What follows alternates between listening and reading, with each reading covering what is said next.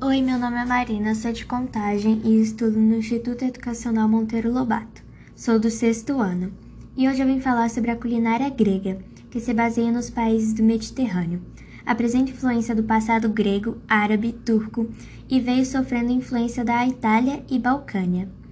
Ao decorrer dos anos, a comida era simples e saudável, colorida e temperada, apresentando sabores fortes, baseada em alimentos frescos, utiliza elementos doces e salgados.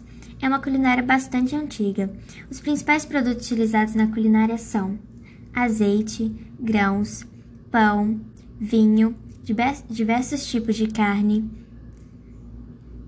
queijo feta, iogurte, ervas frescas, nozes, amêndoas e mel. A culinária grega antiga utiliza muitas ervas e temperos, proporcionando um sabor marcante. Os gregos possuem uma vida social que inclui horas ao redor de uma mesa, comendo, bebendo e conversando com uma taberna, tanto no almoço quanto no jantar. O azeite é um toque característico da comida grega. É o produto mais antigo da culinária grega e é utilizado em quase todos os seus pratos. É produzido a partir das azeitonas retiradas das oliveiras, que são típicas em toda a região. Os doces também são bastante apreciados. Entre eles, courabice, melocomassono, os folhados e o risogalo. O clima e a posição geográfica favorecem a produção de ingredientes muito saborosos. Tanto as frutas, hortaliças, legumes, vegetais são muito saborosos.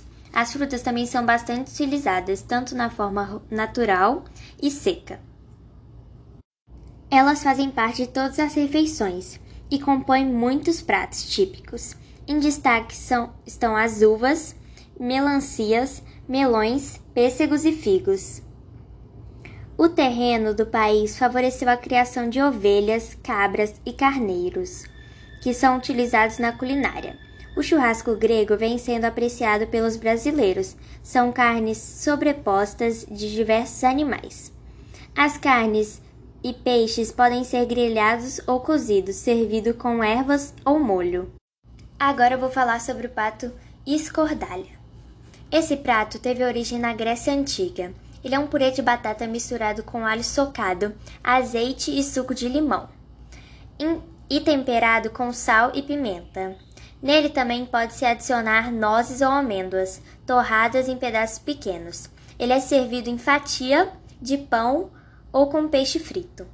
Para você poder preparar ele, você vai amassar os dentes de alhos com um pilão, com um pouco de sal até obter uma pasta. Adicione as batatas ou o pão amanhecido, molhado com água e continue amassando, adicionando o azeite de oliva e o vinagre, até obter uma consistência cremosa. Adicione amêndoas ao pilão. E foi isso meu podcast, espero que você tenha gostado. Tchau!